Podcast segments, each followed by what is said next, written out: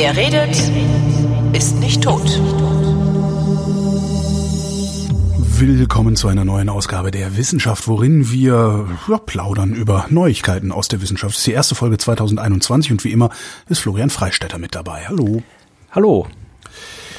Ich bitte äh, vorab um Entschuldigung, äh, falls ich heute, äh, also ich bin heute schlechter vorbereitet. Ähm, ich bin heute auch ziemlich unkonzentriert. Es geht mir nämlich nicht allzu gut, äh, was ich darauf zurückführe, dass ich kürzlich erst von Covid-19 genesen bin ähm, und immer noch wirklich Schlafstörungen habe. Ich habe ein bisschen Konzentrationsstörungen. Ähm, das wird ja alles dieser Krankheit zugeschrieben.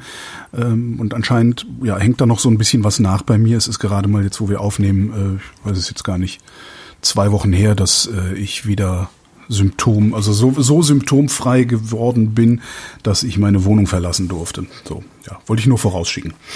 Ja, ich habe auch keine komplizierten Themen. Also ich habe diesmal tatsächlich nichts irgendwie mit mit komplizierter Kosmologie oder irgendwelchen Quantenkrempel und sowas. Also äh, ich habe äh, ein Ding, wo ich mich sehr, sehr, sehr aufregen muss. Da musste mir einfach nur zuhören, wie ich mich aufrege.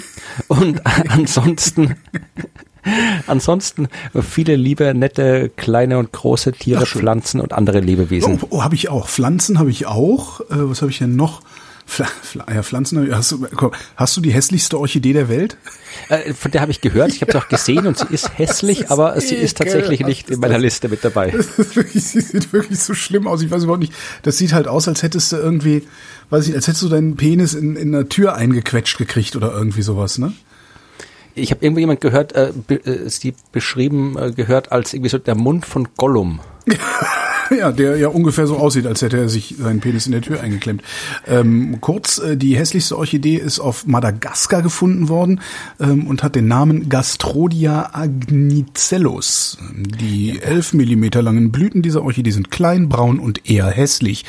Zitat ähm, Botaniker. Äh, die meisten Menschen halten Orchideen für auffällig, lebendig und schön, aber Gastrodia agnicellus ist ziemlich das Gegenteil. Ja, also das ist. Ähm, ich, ich habe die Überschrift auch so schön. Hässlichste Orchidee der Welt gefunden. Ja, ich habe mich tatsächlich mit Orchideen eigentlich nie wirklich beschäftigt, obwohl da, wo ich äh, früher gewohnt habe, in Jena im Leutratal, angeblich ganz viele von den Dingern gewachsen sind. Mhm. Aber ähm, ja, kann ich jetzt nicht. Äh, hab, ich, ich kenne mich zu wenig aus, als dass ich die Dinge er erkannt hätte, wenn ich sie äh, gesehen hätte. Also vielleicht bin ich schon an den Dingern vorbeigegangen. Orchideen aber, sind, äh, sind die, ja eigentlich die schönsten Blumen. Ja, ja also ich kenne natürlich die Orchideen, die du irgendwie im Blumenladen kaufen kannst okay, und zu Hause ja. hinstellst, aber die gibt's ja, gibt's ja äh, Unmengen Arten von den Dingern, die auch irgendwie dann sehr, sehr vielfältig ausschauen. Das stimmt, ja. Nee, also die schauen nicht alles so aus. Also ich, ich habe jetzt zum Beispiel hier, kennst du das griechende Netzblatt? Nein. Das ist eine Orchidee äh, und die schaut so ein bisschen aus, ja, also keine Ahnung, so ein bisschen wie so ein Schneeglöckchen, ähnlich ein bisschen, auch so klein. Also, es schaut nicht alles so aus wie das, was man aus dem Blumenladen kennt. Kriechende Hetzblatt, ich muss Netzblatt. an die Bildzeitung denken. Das habe ich deswegen ausgewählt, äh, weil ich jetzt, äh, weil es vielleicht dem, ich wollte mich ja nicht zuerst aufregen und dann erst mit den Tieren und Pflanzen kommen. Okay, dann ja, dann reg dich doch erstmal auf. Ja, also ich reg, du wirst vielleicht die Geschichte mitbekommen haben, über die ich mich aufrege. Äh, Zweite Österreich Erde. Nicht. Hm? Zweite Erde gefunden. Nee, er hat keine, keine Astronomiegeschichte. Also okay. in Österreich äh, ist sie, haben alle, die aus Österreich hier zuhören, werden nur wissen, wovon, wovon ich spreche. In Deutschland vielleicht nicht, weil in Deutschland man dazu neigt, äh, Österreich nachrichtenmäßig nicht ganz so wahrzunehmen. Äh, verständlicherweise. Aber ähm, in dem Fall hätte ich gerne, dass das wahrgenommen wird und deswegen rege ich mich doch auf. Äh, weißt du, warum in Österreich in den letzten Tagen sehr viel über Seepocken diskutiert wurde? Was? Nein. Äh, hast du, also, ich weiß äh, es gab, äh, es gab, es gab in Österreich bis vor kurzem eine Ministerin für Arbeit, Familie und Jugend in der Bundesregierung. Der, die ist äh, irgendwie mit einem Plagiat aufgefallen, oder? Ist ja, wenn es nur das wäre, wenn es okay. nur das wäre. Also irgendwie so ein bisschen plagiieren wie Gutenberg und so, dass das da kann man sich auch drüber aufregen, aber äh, das ist was von solchen Leuten erwartet man ja auch nichts anderes, ja.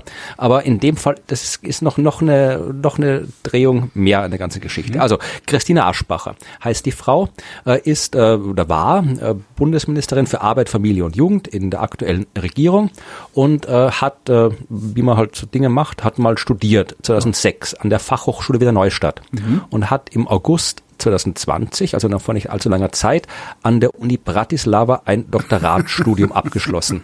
Das heißt, sie war halt. Entschuldigung, ähm, ist das eine Titelmühle oder ist das wirklich eine Universität? Nee, nee, die Uni Bratislava gibt's. Also das okay. ist, die ist durchaus, also die ist jetzt. Ich, also, äh, ich habe immer so, weißt du, wenn, wenn irgendjemand ähm, einen Doktortitel führt, ohne in Akademia unterwegs zu sein, auf irgendeine Art und Weise, also so Politiker, Manager und solche Leute, das finde ich schon äußerst ich kann das nicht ernst ja. nehmen.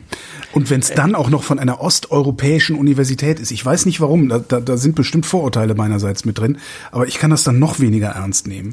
Ja, also in dem Fall war auf jeden Fall, ähm, es ist so die, ich muss jetzt nicht in die österreichische Politik in aller Tiefe äh, einsteigen, also das, das wäre auch zu deprimierend, also das macht keine gute Laune, aber äh, die Christina Aschbacher gehört durchaus zu den Leuten, also unsere Regierung ist voll, zumindest auf der äh, ÖVP-Seite, der konservativen Parteiseite, voll mit so Leuten, die alle eher so aussehen, als wären sie deswegen in der Regierung, weil sie äh, gute Kumpels mit dem Kanzler sind und nicht so sehr Okay. Äh, mit, also, aber jedenfalls, Aschbacher ist, es gibt in Österreich einen äh, Medienwissenschaftler namens Stefan Weber. Das ist so ein bisschen das äh, Pendant zu dem äh, anonymen Betreiber von Froniplug in Deutschland. Mhm. Also Stefan Weber ist Medienwissenschaftler, also echter Wissenschaftler. Und äh, eines seiner Forschungsthemen sind halt Plagiate und wissenschaftliches Fehlverhalten und alles. Und er sagt, ähm, dass ihm äh, bei diversen Pressekonferenzen und allem immer aufgefallen ist, dass die äh, Christina Aschbacher ein sehr seltsames Deutsch spricht. Also sie ist deutschsprachige Österreicherin, also sie ist halt wenig, das ist kein Migrationshintergrund oder sonst irgendwas, mhm. also ihre, ihre erste Sprache ist Deutsch. Aber sie spricht halt sehr seltsam und irgendwie sehr, sehr, ja, komisch halt, also mit äh, vielen seltsamen Wendungen, seltsamen Satzbau und so. Und irgendwie hat ihn das äh, dazu motiviert, sich mal anzugucken, äh, was dann die für akademische Arbeiten geschrieben was, hat. Was, was heißt seltsame Wendungen, seltsamer Der, Satzbau? Komme ich gleich dazu. Oh, ah, okay, okay. Warte, also ähm, das ist, also ähm, er hat sich dann eben ihre Fachhochschularbeit geholt, die war jetzt nicht öffentlich im Internet, aber öffentlich aus der jeweiligen äh, entsprechenden Bibliothek äh, entleihbar. Mhm. und hat sich dann durchgelesen.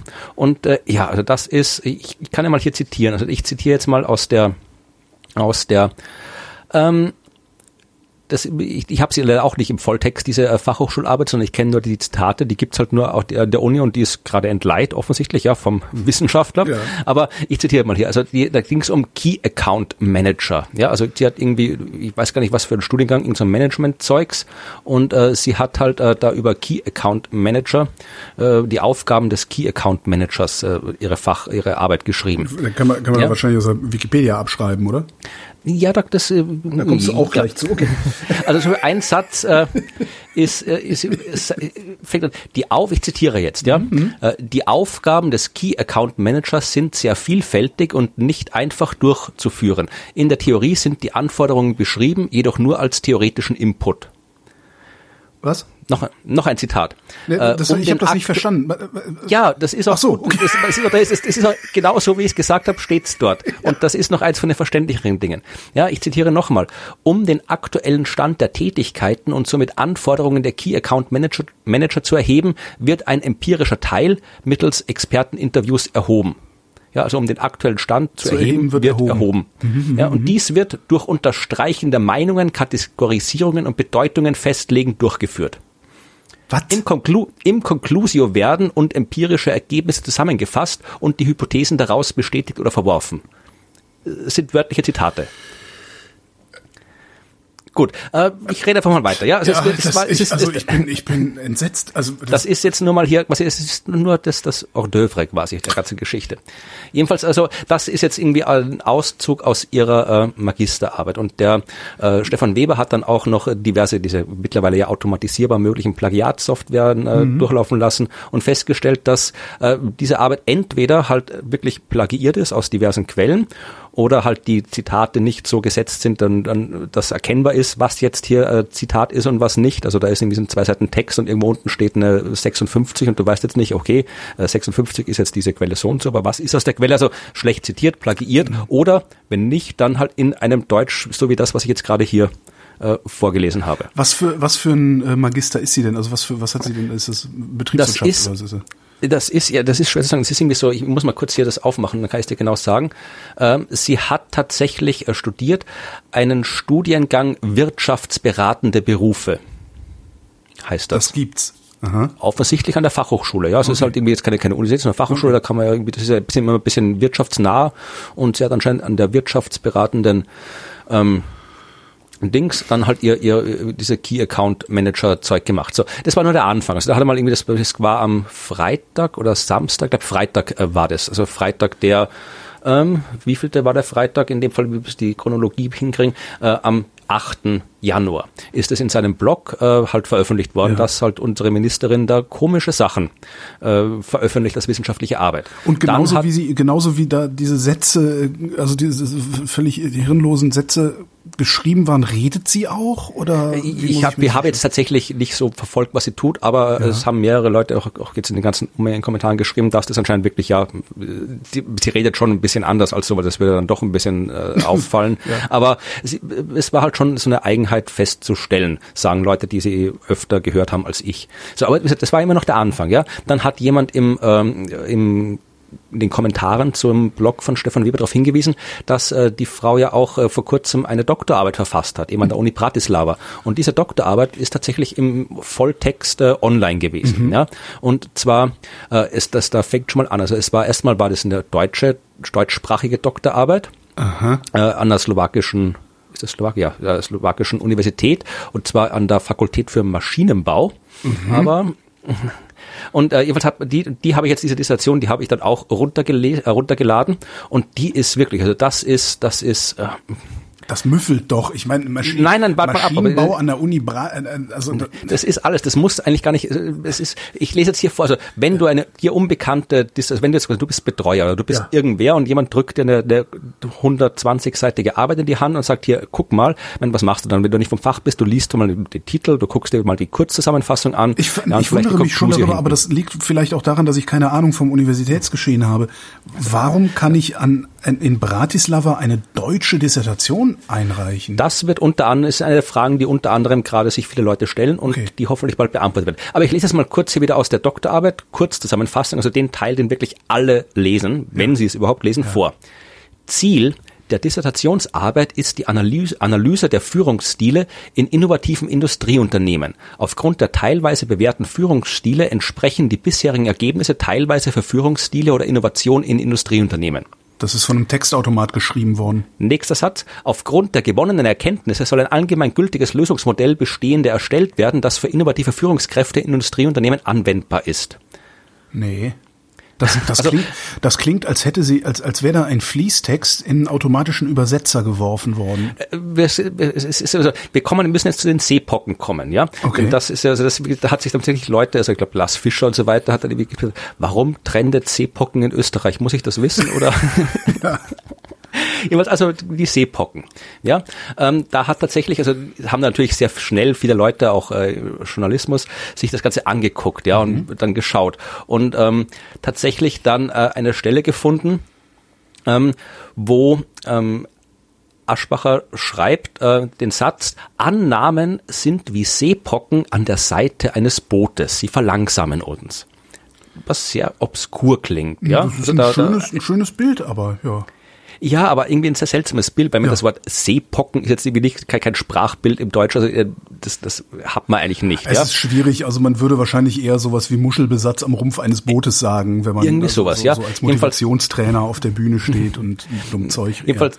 Das war halt, das war halt äh, ein Satz auf Seite 55, wo halt sehr viel Zeug stand und irgendwo weiter hinten war dann mal irgendwie ein Link angegeben. Und wenn du diesem Link gefolgt bist, was dann eine Journalistin gemacht hat, kommst du auf einen Artikel in der Zeitschrift Forbes, äh, englischsprachig von Robert Tucker, der auch irgendwas ist, aber ich weiß gerade nicht was.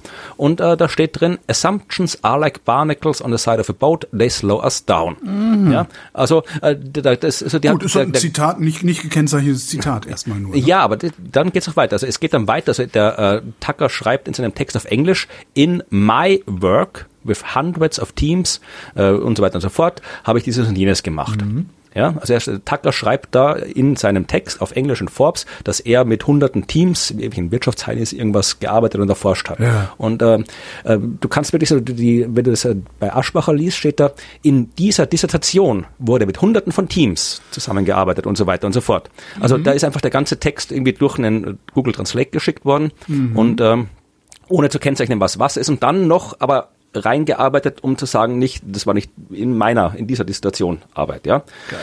Also es war schon sehr seltsam alles. Und also dann haben natürlich einen automatischen Übersetzer geschickt. Vermutlich. Also und dann nochmal die Sachen rauseditiert, wo es richtig auffallen könnte, dass es nicht von ihr ist. Das Problem ist also, aber das Problem ist, dass das, das erzeugt schon wieder ein Bild, das nicht stimmt. Ja, weil dann kommt nämlich, sie hat nämlich auch später wieder ähm, anderes, ja doch irgendwie, bei, da ging es um, irgendwie um, um Führungsstile in dieser Dissertation. Ja. Es hat dann irgendwie auch, glaube ich, äh, Branson, wie heißt der mit Vornamen? Der Virgin-Chef, ja. Richard. Mhm. Richard Branson und äh, Steve Jobs. Äh, die haben auch, die hat sie als Beispiele angeführt und hat auch da ähm, Zitate von denen äh, anscheinend genommen und irgendwie übersetzt. Und ich lese jetzt auch was vor hier, äh, wieder hier in der Dissertation. Branson sieht das klassische Bild der Chef wie ein Anachronismus. Herrisch ist keine wünschenswerte Eigenschaft für eine Führungskraft, sagt er. Ein Chef erledigt Aufträge, während eine Führungskraft organisiert. Vielleicht daher ist es seltsam, dass, wenn es irgendeine Phrase, die garantiert wird, um mich auf den Weg, es ist, wenn mir jemand zu mir sagt, okay, fein, du bist der Chef, sagt Branson. Was mich ärgert ist, dass in 90 Prozent der Fälle, wie, was diese Person wirklich sagen will, ist, okay, dann glaube ich nicht mit ihnen einverstanden, aber ich werde rollen und tun, weil sie es sagen mir zu. Aber wenn es nicht klappt, werde ich der Erste sein, der daran erinnert, das ist nicht meine Idee. Das steht exakt so in der Dissertation. Vielleicht hat sie auch einfach äh, den Ghostwriter nicht gut genug bezahlt. Kann ich, sagen. ich kann, ich kann es nicht sagen. Und ich habe mich dann wirklich am Wochenende hingesetzt und habe äh, diese Dissertation durchgegangen. Du kannst wirklich, ich habe sie nicht gelesen, da wäre ich gestorben, verrückt geworden drüber. Mhm. Ich habe sie wirklich nur kursorisch durchgeblättert, mal hier, mal dort geschaut und du findest auf jeder Seite solche Sätze. Ja, also äh, es ist, ich, ich habe, ich verlinke, ich habe ich hab zwei Blogartikel dazu geschrieben, die wir auch verlinken können. Kann man daraus und, äh, nicht dann wieder neue Sätze, also neue Texte bilden? Also das wäre auch nochmal ein lustiges. Also hier, hier, in der Aschbacher Randomisator. Ja, in der heutigen, sich rasant veränderten Welt benötigen Führungskräfte ihre eigene Version einer Taschenlampe. Dinge passieren schnell, wenn nicht aufgepasst wird. Super. Oder hier das ein schöner, ist super, ey. Das, das, kann doch aber überhaupt nicht sein, dass, dass, dass so jemand, doch, das natürlich kann das sein, dass so jemand nach oben gespült wird in diesem politischen, das ist in Deutschland ja. nicht anders. Ich möchte noch weiter zitieren, das ist so schön. Die Fähigkeit zu entwickeln, aufkommende Trends zu verfolgen, ist eine Fähigkeit. Der Status quo zur Problem. Warte, ich muss das aufschreiben. Sag das nochmal. Die Fähigkeit. Die, Fähigkeit zu entwickeln, zu Beistrich, aufkommende Trends zu verfolgen. Warte, warte, zu entwickeln. Beistrich. Beistrich. Was ist ein Beistrich? Äh, Komma. Komma, ach so. Die Fähigkeit Aufkomm zu entwickeln, aufkommende. Komma. Aufkommende Trends zu verfolgen, Komma. Verfolgen, Komma. Ist eine Fähigkeit. Ist Punkt. Eine Fähigkeit. Die Wissenschaft hat festgestellt, die Fähigkeit zu entwickeln, ja, aufkommende Trends zu verfolgen, ist eine Fähigkeit. Das ist so ein schöner Sendungsstil, das gefällt mir. Der Status quo zur Pro der, der Status quo zur Problematik stellt heraus, dass Führungsstile als Basis für die Innovation gegeben sind. Oder wenn du ja gerne wieder ein bisschen was Wirres das, haben willst, das, bei einem war, das, Projekt. Das war noch nicht wirr? ne, das war einfach, das war zwar grammatikalisch korrekt, aber nichts sagen. Es gibt auch wieder sowas so, wie, okay. bei einem Projektabbruch, Kundenwunsch ist nicht umsetzbar, bei unter circa 5%, Kundenwunsch zu 100% und 80% werden umgesetzt, dann ist Abbruch bei circa 10%. Komma Pareto. ja, also es ist, ja, weiters wurde der Ansatz gewählt, dass für alle Mitarbeiter, wie die Ergebnisse in der Forschungsfrage festgehalten wurden, das Flow-Erlebnis möglich ist. Also ich habe da wirklich, Scan Me rotiert im Grab, ja. Also ich habe ich hab da glaube ich irgendwie so 20, 30 Sätze äh, rausgeholt. Äh, Weber hat auf seinem Blog auch noch mal irgendwie die ganze Zeit. Also das ist alles, das ist, das ist, ja, äh, es ist absurd, ja. Also es ist das, das ist der sehr lustige Teil dieser ganzen Angelegenheit. Super. Äh, also da, das war der Stand von äh, letzten Samstag, ja, also Samstag untertags. Und dann äh, ging das halt durch Twitter, durch äh, Facebook auf alle Medien, Journalismus. Mhm. Und dann ähm, hat es natürlich irgendwie natürlich, also äh, ich habe den Artikel geschrieben und habe drunter geschrieben, also äh, das kann nur mit einem Rücktritt enden. Anders geht es nicht. Ja, also dass das, das, egal wie das zustande gekommen ist, äh, wenn man mit dieser Arbeit einen Doktortitel äh, und einen davor mit einer ähnlichen Arbeit einen Magistertitel erreicht, äh, das, die muss zurücktreten, die Frau. Ja, mhm. und tatsächlich ist sie dann noch am Samstagabend zurückgetreten.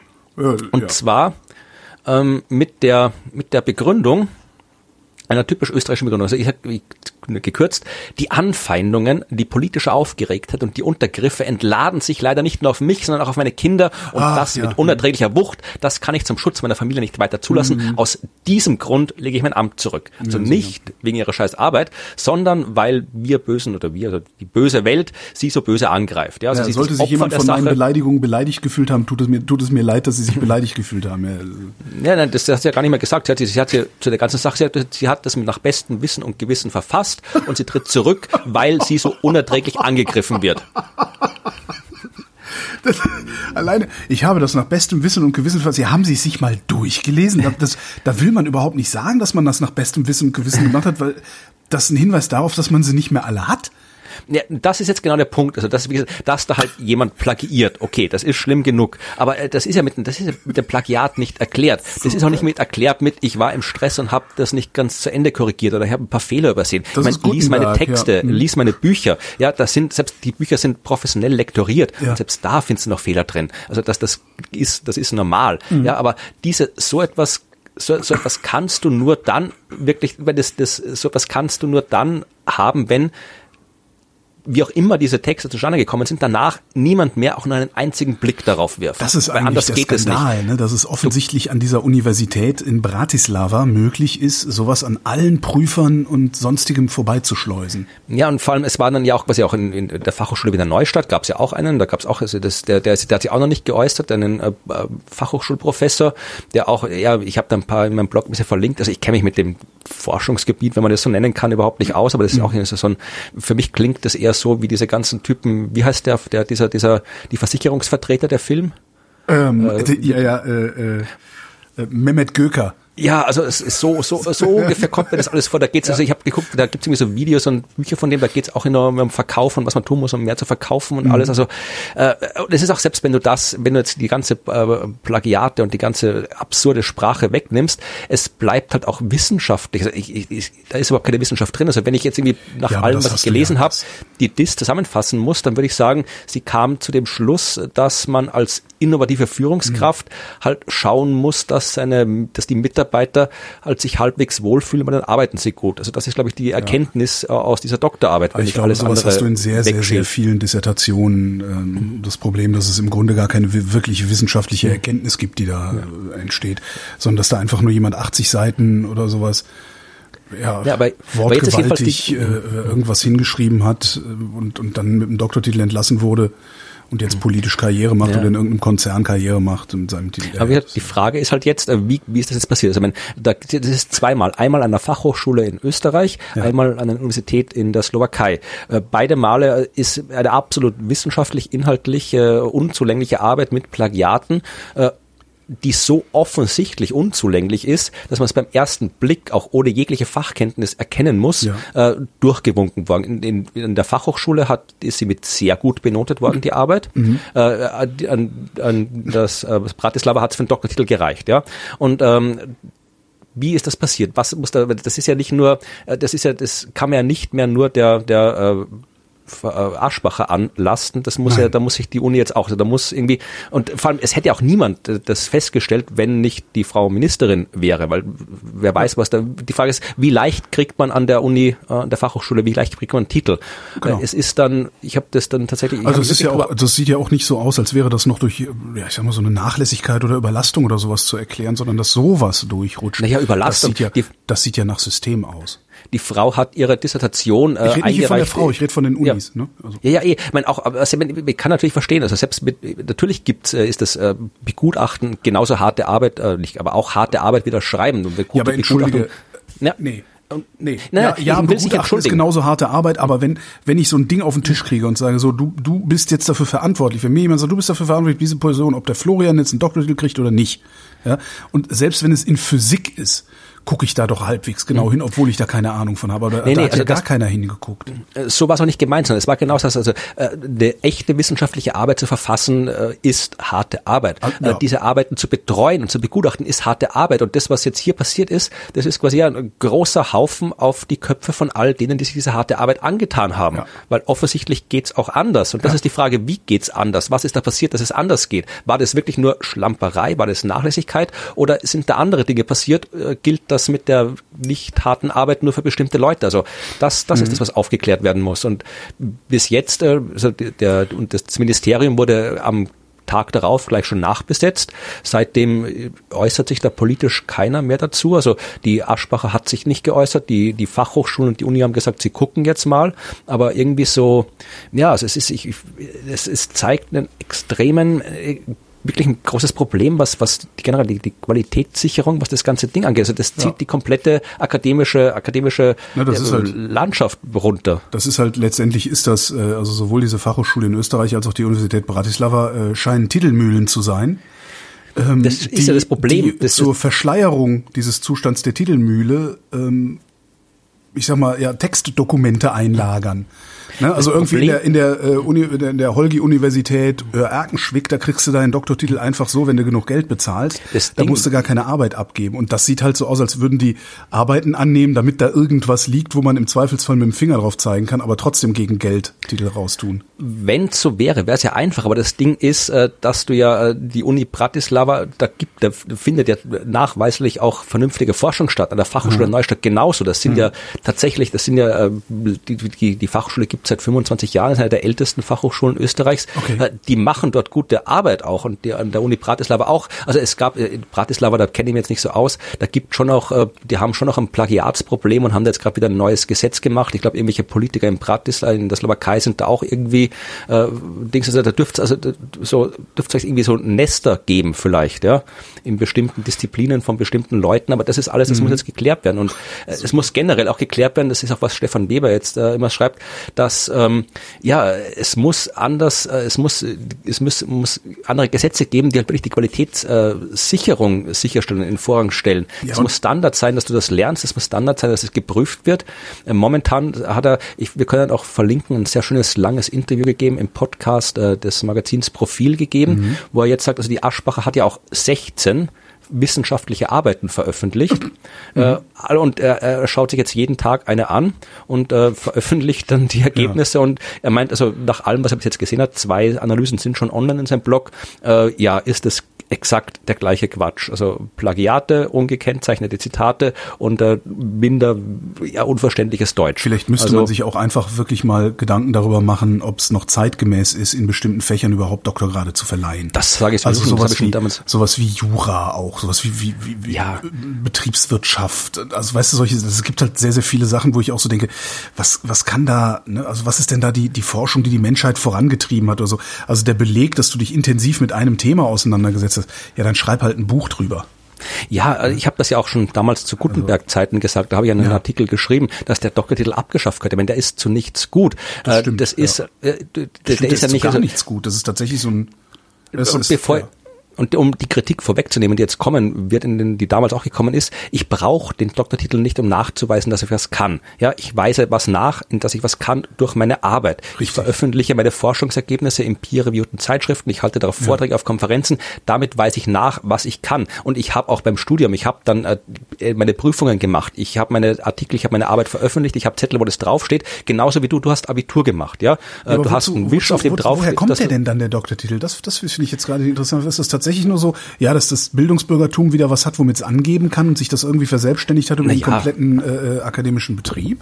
Also mein historisch wird es halt sicherlich Gründe gegeben haben, warum du halt das so abschließt. Das war halt, genau halt eine Berufsbezeichnung und das wird sich irgendwie ver, ver, verselbstständigt haben. Aber mhm. wie gesagt, heutzutage, du bist Abiturient und du hast einen Wisch, wo draufsteht, dass du es bist, aber du bist deswegen nicht irgendwie ab klein, ja, also Abiturient klein, du brauchst ja. keinen Titel, der dir das sagt, sondern du hast einfach den Nachweis. Und genauso ja. geht's beim Doktortitel auch. Und das ist halt irgendwie die, die in der Wissenschaft arbeiten, die das wollen, in der Wissenschaft zu arbeiten, die brauchen das nicht und die, die anderen, die nicht in der Wissenschaft arbeiten, wozu brauchen die einen Doktortitel? Es sind also, ja auch immer nur die, die nicht in der Wissenschaft arbeiten, die darauf bestehen, mit diesem Titel angesprochen zu werden. Also ich, hab, also immer wenn ich wenn ich mit WissenschaftlerInnen spreche, legen die gesteigerten legen die entweder keinen gesteigerten Wert darauf, einen Titel angesprochen zu werden, oder weisen darauf hin, dass sie das auf gar keinen Fall wollen.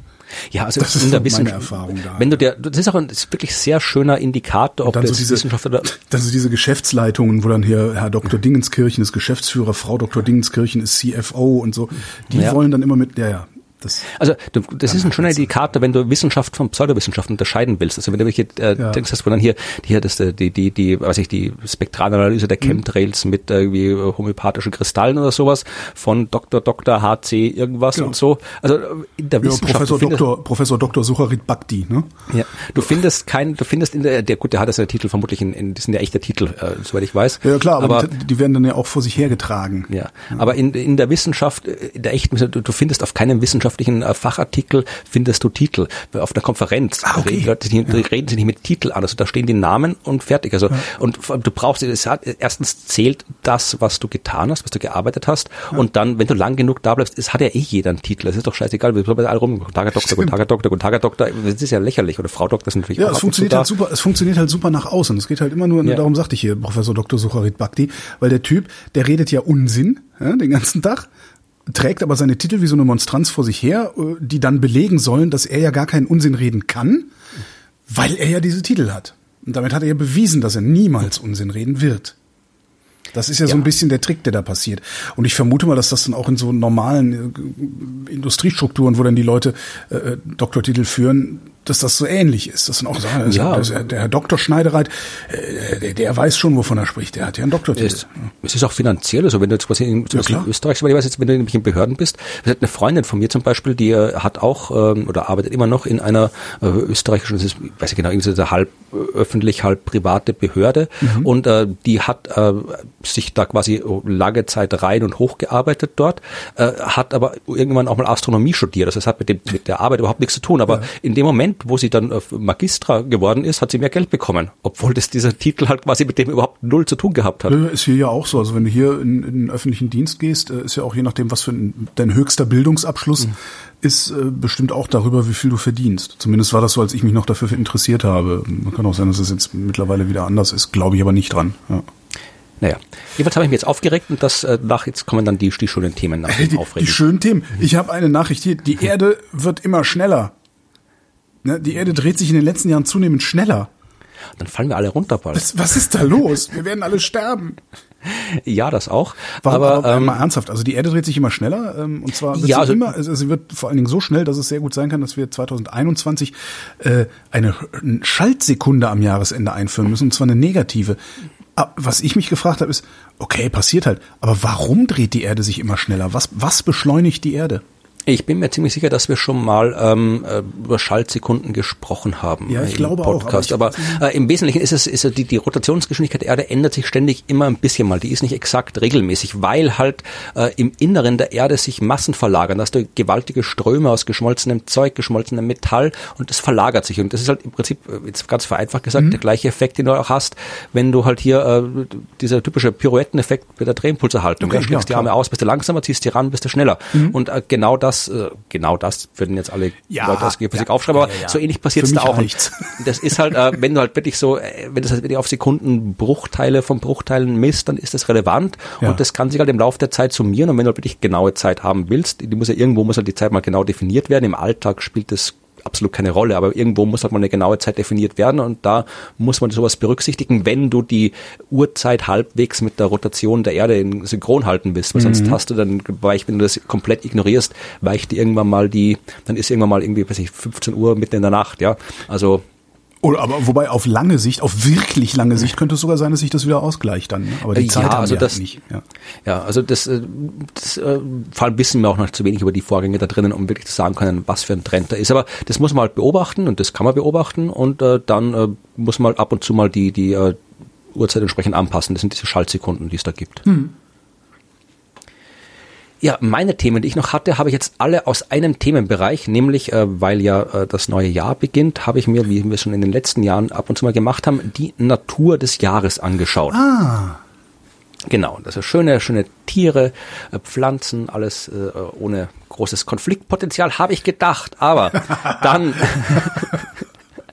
dann habe ich ähm, angefangen, mir die anzuschauen. Und ich muss gleich vorwegschicken, also ich bin jetzt im, in den letzten Wochen zum Vogel Freund, zum Birder geworden mhm. oder fast schon. Also ich habe wirklich, also ich habe äh, eigentlich bin ich gar nicht, ich kenne vielleicht irgendwie fünf Vögel, wenn es genau. ähm, hochkommt, aber ich habe eben, seit ich ja nach Österreich umgezogen bin, habe ich auch einen Garten. Und in diesen Garten habe ich mir gedacht, jetzt so im November stellst du dir ein Vogelhaus rein, weil macht man so mit Gärten. Mhm. Und ich bin so glücklich, dass ich dieses Vogelhaus habe. Man glaubt nicht. Hätte ich neulich eins gesehen mit eingebauter Kamera. Das ist so ein Kickstarter-Ding. Ich ja, weiß nicht, genau. ob das wirklich existiert oder ob das nur und wie es funktioniert. Aber ich, ich, bin so glücklich, dass ich dieses Vogelhaus habe. Das ist so schön. Du hast ein Vogelhäuschen, und dann sitzt du da, mhm. dann kommt ein Vogel und frisst ein bisschen was und dann fliegt er weg und dann kommt ein anderer. Das ist, man glaubt nicht, wie beruhigend und befriedigend es ist, einfach nur da zu sitzen und diesen Vögeln zuzuschauen. Das ist absurd, wie, wie, wie, wie äh, zufrieden einer das machen kann. Und das sind nicht mal viele, also es kommen irgendwie zwei, drei Meisen kommen an, ein paar Rotkehlchen, wie eine mhm. Amsel fliegt ab und zu, äh, dann kommt ab und zu äh, ein Eichhörnchen noch vorbei und nimmt auch ein paar Nüsse mit.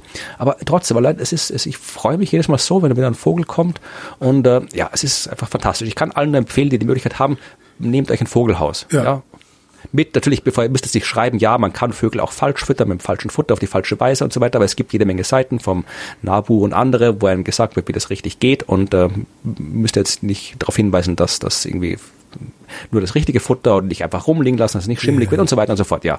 Aber äh, wer sich damit ein, ein bisschen einlesen will, äh, ich habe ein Buch mir gekauft, das ich dringend empfehlen will, Birding für Ahnungslose heißt das und das ist äh, von, von Vero Mischitz, äh, die du vielleicht kennst und ihr vielleicht auch, das ist unter anderem diejenige, die in den Helmholtz-Zeitschriften diese Comics zeichnet. Ah, die, okay, ja. Und äh, die macht, also dieses Buch ist wirklich wunderbar. Also es ist extrem lustig, extrem wunderbar gezeichnet und äh, man hat sofort äh, äh wirklich so das bisschen, was man wissen will, für Vögel zu beobachten, äh, steht da drin. Cool. Und danach kann man sich beliebig äh, weiter da irgendwie aufmunitionieren mit äh, Teleskopen und Dings und jenes. Aber so einfach, äh, das Titel, es ist, äh, wenn, wenn ihr anfangen wollt, Vögel zu beobachten und dann noch was lesen wollt drüber, ist das Buch perfekt. Kann ich allen nur empfehlen. Birding für Ahnungslose. Also. Genau. Mhm. Vero Mischitz. Kann ich, ist absolut empfehlenswert. Super. Und auch wirklich lustig und man lernt auch viel. Ah, cool. So, dann äh, jeweils habe ich dann gedacht, das war der Grund, wie ich zu dieser Natur des Jahres gekommen bin. Es gibt doch mal, äh, gibt es den Vogel des Jahres, guckst du mal, wer der Vogel des Jahres ist. Ja. Äh, in Österreich kein Problem. In Österreich, äh, das der, dieser Natur des Jahres ist ja meistens länderspezifisch. In Österreich wurde im Jahr 2021 der Girlitz gewählt zum. Von dem äh, habe ich auch noch nie gehört. Ich auch nicht, aber der ist so ein bisschen gelb mhm. und äh, klein und äh, ja, wohnt halt da so, wo Vögel wohnen. Bäume, Streuobstwiesen, also einfach so, wohnt äh, fliegt im Winter meistens ins Mittelmeer, darum sieht man jetzt gerade nicht und kommt im April wieder zurück, schreiben mhm. die. Ja, also äh, er ist gefährdet natürlich, darum ist er auch ausgewählt worden, um darauf hinzuweisen. Verwandt mit dem Kanarienvogel, also das war also so einfach ein Vogel des Jahres, der halt irgendwie gewählt ist. So, dann habe ich geschaut, Deutschland.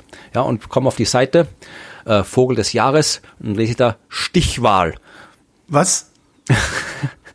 Also da wird es anscheinend wieder aufgemacht. Also es gibt äh, anscheinend ist das erste Mal, dass der Vogel des Jahres quasi nicht von dem Verein, in dem Fall ist es der NABU, ähm, äh, gewählt wird, sondern dass es eine öffentliche Abstimmung ist.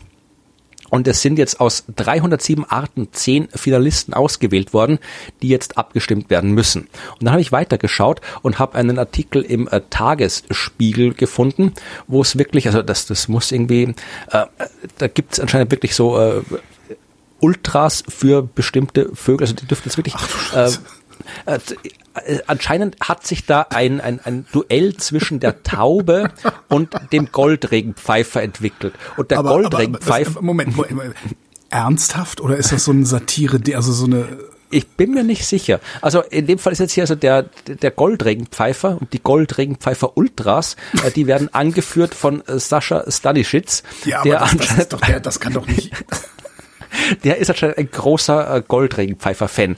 Ja? Warum habe ich das denn noch nicht mitgekriegt? Ich, ja. Naja. Jedenfalls, also ich kann alle verlinken, könnt ihr euch anschauen, ja. Also der äh, Stanisic hat sogar anscheinend hier eine Pressekonferenz in Ulm einberufen und äh, um das, um den Goldregenpfeifer äh, zu, äh, zu promoten. Und ähm, vor allem, weil er die Taube nicht mag, ja, und deswegen will er den Goldregenpfeifer machen, ja.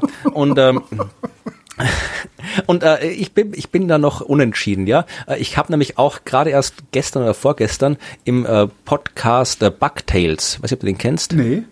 Äh, ist sehr, sehr empfehlenswert. Bugtails äh, wird äh, betrieben von Jasmin Schreiber und Lorenz Adlung. Mhm. Das äh, sind zwei, er, Lorenz Adlung ist Biologe und arbeitet in Israel, wenn ich es richtig verstanden habe. Und Jasmin Schreiber hat auch Biologie studiert, ist jetzt aber eigentlich Schriftstellerin. Also sie hat einen Roman geschrieben, Marianengraben, der glaube ich auch ein ja. Bestseller war. Ja.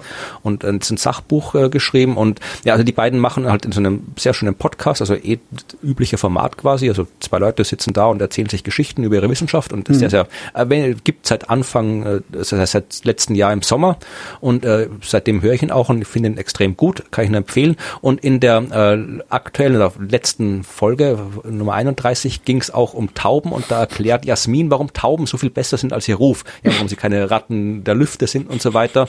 Also äh, wer, wer dann, also ihr könnt dann auch, hört euch das an, um in dieser Debatte Goldregenpfeifer versus Taube wirklich auf dem laufenden Stand zu sein. Ist fast so hart wie, wie März gegen Söder. Aber, aber also, also nochmal, der Vogel des Jahres wird ausgerufen vom NABU.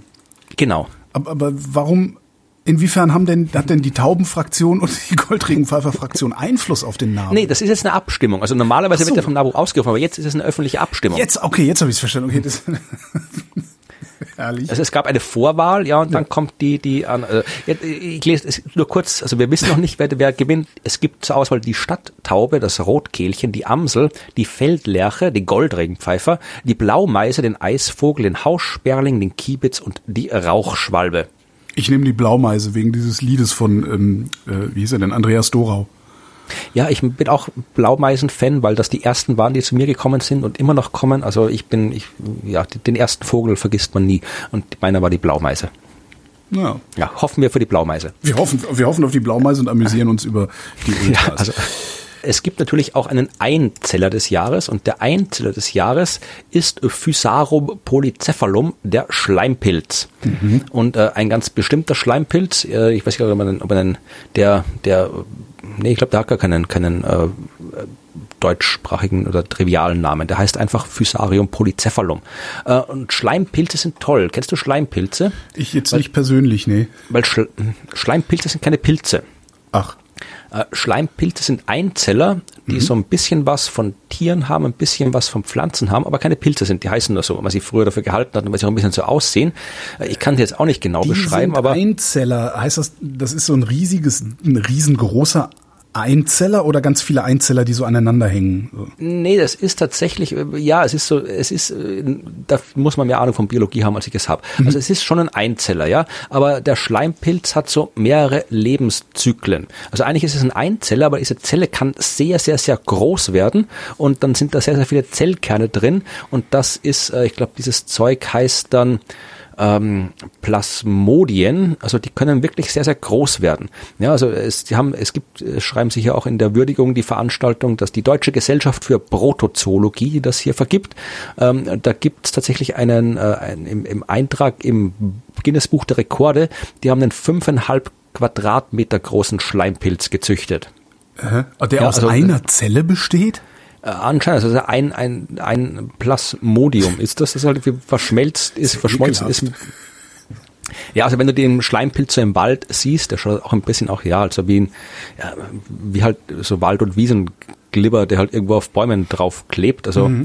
nicht jetzt weiter außergewöhnlich, aber das Schöne ist, dass die wirklich, also die können wirklich wachsen, ja, und äh, tun das auch. Und zwar äh, hat man auch festgestellt, dass die ja ein bisschen schlau sind, ist fast zu viel gesagt, aber die können zum Beispiel, äh, wenn du denen ein Labyrinth hinstellst und den im Labyrinth wachsen lässt, dann findet der ziemlich bald den, den richtigen Weg dadurch. Also, und äh, es, das ist auch eine Arbeit, die ich gefunden habe. Ähm, es gibt einen Roboter, der mhm. von einem Schleimpilz kontrolliert wird. Also ein Schleimpilzroboter. Ich habe da auch. Was macht dieser Roboter? Also äh, das ist, ich habe ich auch zu wenig verstanden, aber du hast irgendwie so ein Interface, also der Schleim, du kriegst, das ist irgendwie so eine Drohne, glaube ich, und äh, da, äh, die hat einen Chip und die kann die Umwelt wahrnehmen, ja, und äh, du kannst also diese diese Information dann irgendwie so runterskalieren äh, in so ein Interface äh, für den Schleimpilz äh, für mhm. den Aufbau und dann muss der halt da irgendwie so wachsen, wie er halt wächst, oder sich bewegen, wie er sich halt bewegt, anhand der Informationen, die da von außen äh, runter reingebracht wird und das wird wieder zurück übersetzt in eine Bewegung Bewegung äh, für den, für den, äh, für den, äh, für die Drohne. Also tatsächlich kann sich das dann irgendwie fortbewegen. Ich habe jetzt den Sinn dahinter nicht ganz verstanden, aber es ist diese Schleimpilze, ich habe da schon mehrmal ein bisschen was drüber gehört, ich habe mich noch nicht im Detail damit beschäftigt, weil ich immer nur so, es gibt so viel, was man lesen kann.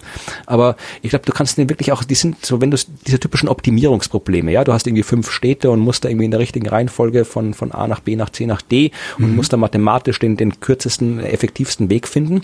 Und das kannst du, glaube ich, auch, also das haben sie auch mit Schleimpilzen gemacht. Ja, also Ach, wenn du dann Schleimpilz hinsetzt und quasi da dann die Städte irgendwie so Nahrung hinsetzt oder so, dann äh, nimmt der automatisch dann den Weg, der halt optimal ist. Und ich glaube, man hat sogar die Verteilung irgendwie von Gas zwischen Galaxien oder so auch mit Schleimpilzen irgendwie äh, simuliert und äh, äh, dargestellt. Also die dürften auf, auf eine irgendwie Einzellerart irgendwie sehr schlau sein oder sich irgendwie so vernetzen, so wie mit einem Ameisenschwarm, wo die einzelne Ameise auch blöd ist, ja. aber dann alle zusammen doch irgendwie. Also Schleimpilze dürften interessante Viecher sein, aber ich habe sie noch nicht so gut verstanden, wie ich sie gern verstehen würde. Jetzt wüsste ich ja gerne, wie, wie kann man sich das nutzbar machen, dass der Schleimpilz so ein gutes Viech ist?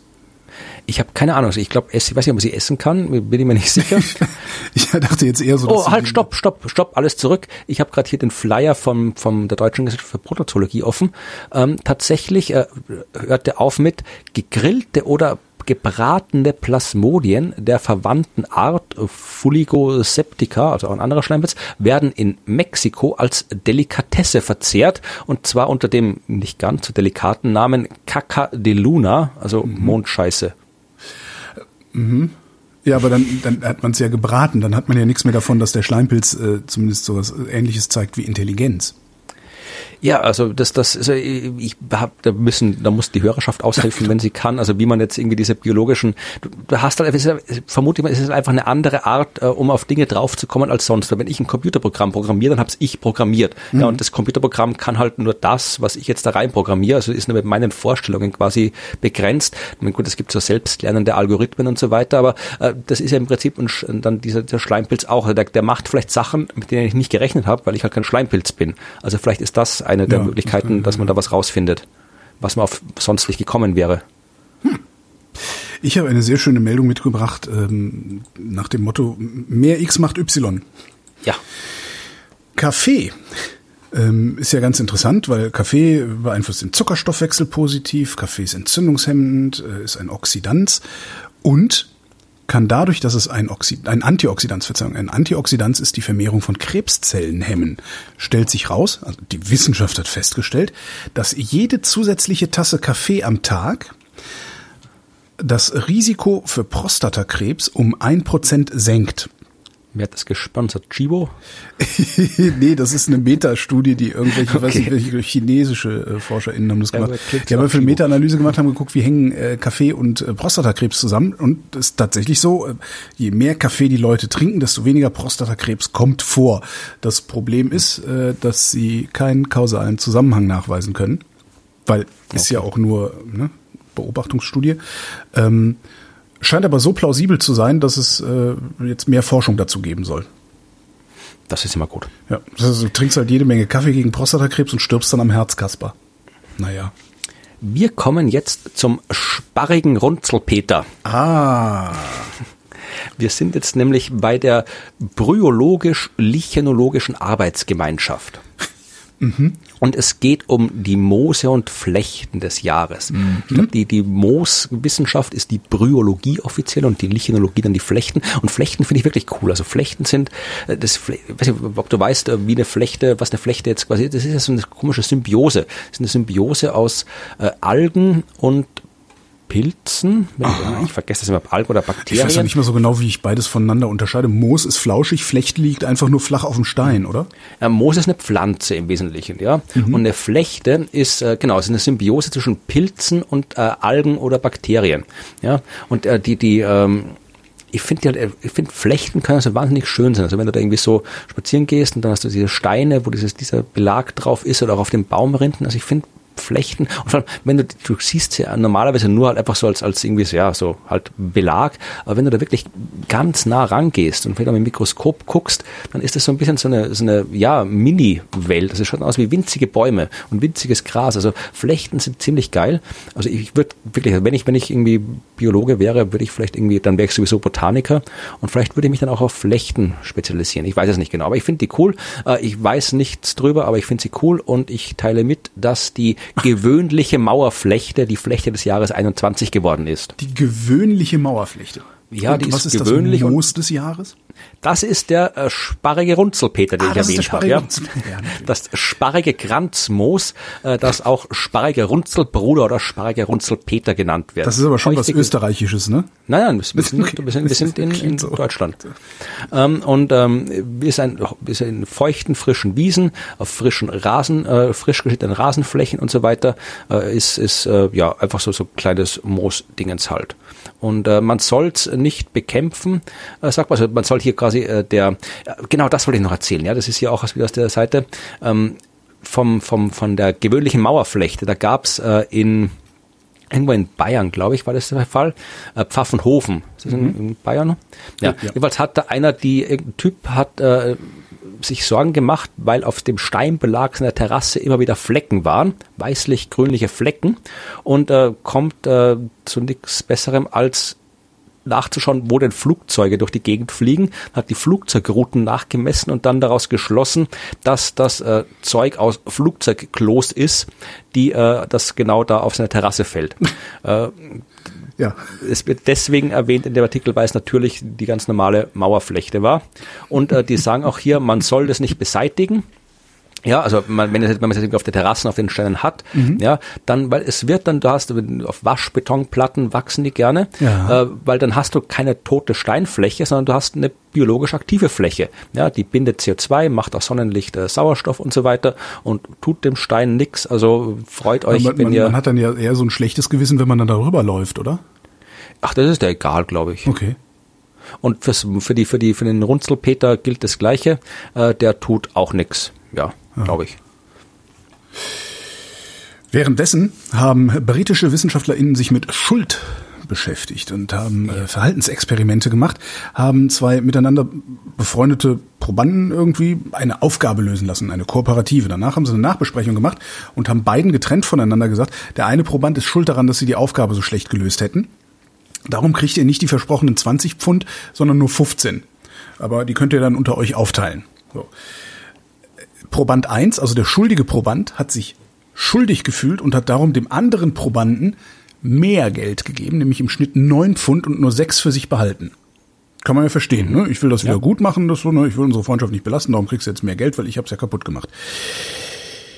Andersrum ist es aber so, dass der Proband, dessen Freund schuld an der schlechten Teamleistung ist. Ja? Also je, je enger die Probanden miteinander befreundet sind, also desto st- je stärker sie den Eindruck hatten, dass der andere schuld an diesem schlechten Ergebnis ist, desto weniger Geld haben sie ihm zugestanden. Das heißt ja nicht der, der sagt so, ah, ich hab's kaputt gemacht, hier hast du ein bisschen mehr Kohle, sondern wenn du den anderen fragst, wie viel Geld äh, würdest du ihm dann geben, ja, vielleicht drei Euro. Oder sowas. Das ist ziemlich witzig. Ich weiß nicht, wozu das führt, aber ich finde das ganz lustig, dass das äh, Fehlverhalten in Freundschaften so wahrgenommen. Und je enger die Freundschaft ist, desto ja, ungnädiger ist eigentlich derjenige, der einen Nachteil aus gemeinsamem Handeln in dieser Freundschaft hat. Finde ich total faszinierend, hätte ich nicht mit gerechnet. Ja, wir müssen mal gucken, ob das irgendwie, was da die Schuldforschung noch zur Tage bringt. Schuldforschung, wahrscheinlich gibt's das, ne? Hm. Gibt alles. Ja. Aber wird es Schuldforschung auch geben. Das Ergebnis der, For- dieser Forschung ist halt, dass so soziale Funktionen von Emotionen äh, unterscheiden sich je nach Art und Qualität der Beziehung. Ja. Gut, Ja. das könnte auch von der Aussprache stammen. Aber Nee, dann wären mehr Wort, dann würde noch ein paar Mal Qualität und Art da drin stehen. Ne?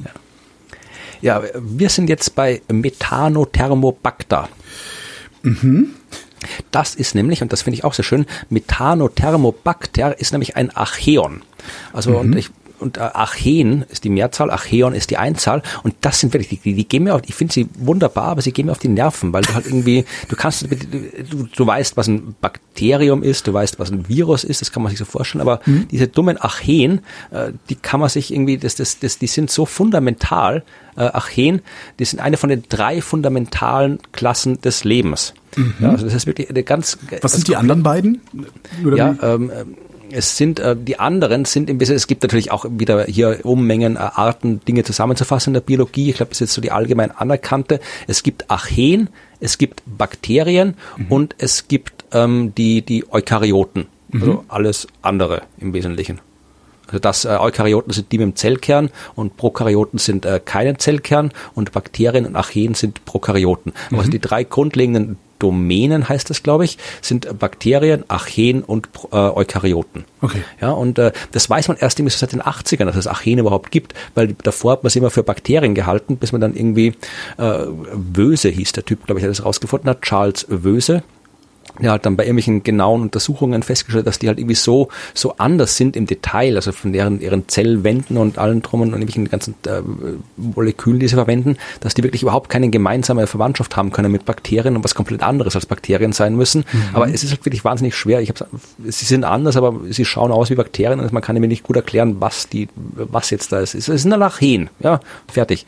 Und ähm, die Archeen sind gerade die, die immer so, so extrem sind. Ja, also es gibt, sind die, die, äh, die du findest, irgendwo im kochenden Quellwasser und in den in ah, okay, diese, Abwässern. Ja, also das sind meistens die, aber es gibt auch Bakterien. In 7000 so Metern tiefer an einem heißen äh, irgendwas, ja. Okay. Genau, also das sind meistens Archeen. Die Archeen mhm. sind so die Extremen. Und ähm, die Mikrobe des Jahres äh, von der Vereinigung für allgemeine und angewandte Mikrobiologie, äh, das ist im fürs Jahr 21 Methanothermobacter und die ist wirklich nützlich. Ja, also ist ein, auch so ein Archeum und das äh, ist zum Beispiel etwas, was du in der Kläranlage brauchst. Also man hat sie auch in einer Kläranlage gefunden äh, die verträgt äh, heiße Temperaturen um die 65 Grad Celsius, das ist ja ihre Lebenstemperatur, 65 Grad, äh, 65 Grad und kein Sauerstoff. Da sind die super, da fühlen sie sich wohl. Das heißt in Kläranlagen und da helfen sie eben auch, äh, die können eben wirklich, ähm, der lebt nur von Wasserstoff und Kohlendioxid, das braucht er. Ja, und kann aus äh, CO2 und Wasserstoff äh, Methan produzieren, was ganz praktisch ist, wenn du halt Biogas machen willst. Ja, stimmt, ja? Das ja. heißt, dass das geht mit Methanobacter. Und ähm, Du kannst eben auch auch äh, hier mit mit äh, ähm, es ist also die Methan bildenden Bakterien sind dann auch quasi äh, die so ein Warnsignal für für wenn der Permafrostboden auftaut, mhm. weil dann mhm. taut auch das Methan auf und dann fressen die mehr und so. Also die sind aus vielen Gründen nützlich und interessant und äh, ja, also ich ich mag Archeen sehr gern und irgendwann verstehe ich diese dummen Dinger und weiß, wie ich die, wie ich die einordnen soll, also wie ich mir die vorstellen soll. Was unternimmst du denn, um sie besser zu verstehen? Äh, das sage ich noch nicht. Äh, das ist eine Geschichte für äh, später im Jahr. Okay. Aber es, wir werden noch, wir werden noch viel über noch kleine viel Viecher reden. okay. Nicht nur über Archeen, wir werden viel über, über Kleinkram in der Biologie hören. Ah, ich bin gespannt. Ähm, werden wir das hier hören oder anderswo? Wir werden es überall hören, aber hier auch. Euch scheiß ich zu mit meinem Kleinkram. Genau. Äh, ich habe noch zwei äh, kurze Meldungen aus der Welt des Klimawandels, also aus unserer Welt. Die Tropen wachsen.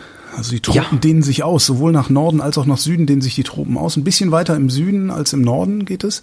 Ähm, bisher hat man gedacht, dass es an, ja, an, an, an der sich aufheizenden Erdatmosphäre liegen würde. Stellt sich raus, ist gar nicht so, sondern es äh, liegt daran, dass die Ozeane sich erwärmen. Also der subtropische Ozean erwärmt sich dadurch erwar äh, äh, vergrößern sich die warmen Meeresregionen und dadurch wachsen die Tropen. Also der Zusammenhang ist gar nicht so sehr über die Atmosphäre, sondern viel stärker über die Ozeane. Das fand ich ganz interessant. Und wo wir gerade bei Wärme sind, ähm, 2020, die Zahlen für 2020 sind da, äh, hat genauso gut abgeschnitten wie 2016 jedenfalls was den Hitzerekord angeht. Im globalen Schnitt 0,6 Grad mehr als im, was ich auch nicht wusste, es gibt offensichtlich einen ähm, Temperaturreferenzzeitraum, der liegt zwischen 1981 und 2010. Da gucken sie immer hin. Mhm.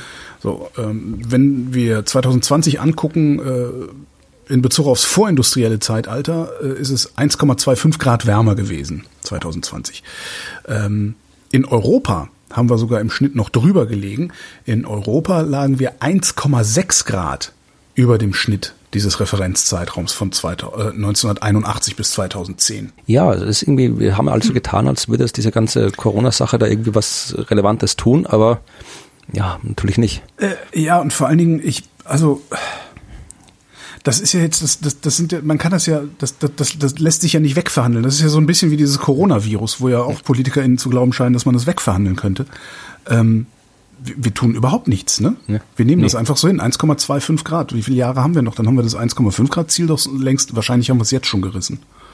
Ja, ich bin da, nachdem ich jetzt, ich war vor, also. vor Corona noch ein bisschen optimistisch, aber mittlerweile nicht mehr. Also wenn wir es nicht mal äh, schaffen, die Leute dazu zu bringen, eine dämliche Maske aufzusetzen, wie willst du dann irgendwas anderes hinkriegen?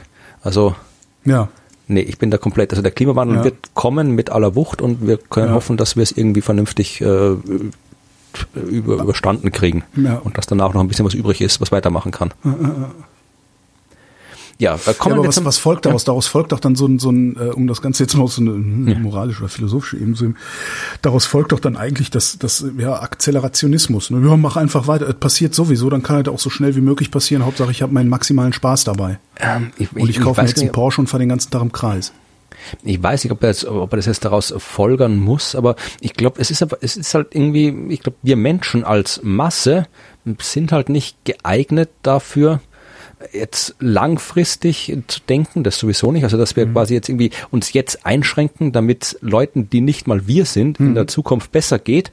Und äh, wir tun uns halt auch schwer mit dem, äh, ja, mit, mit, der, mit dem altruitiven Denken. Ja, also eine Maske aufsetzen, damit anderen ja. besser geht. Ja, Irgendwer twitterte, man hätte den Deutschen nicht sagen dürfen, dass Masken dazu da sind, andere zu schützen. Ja.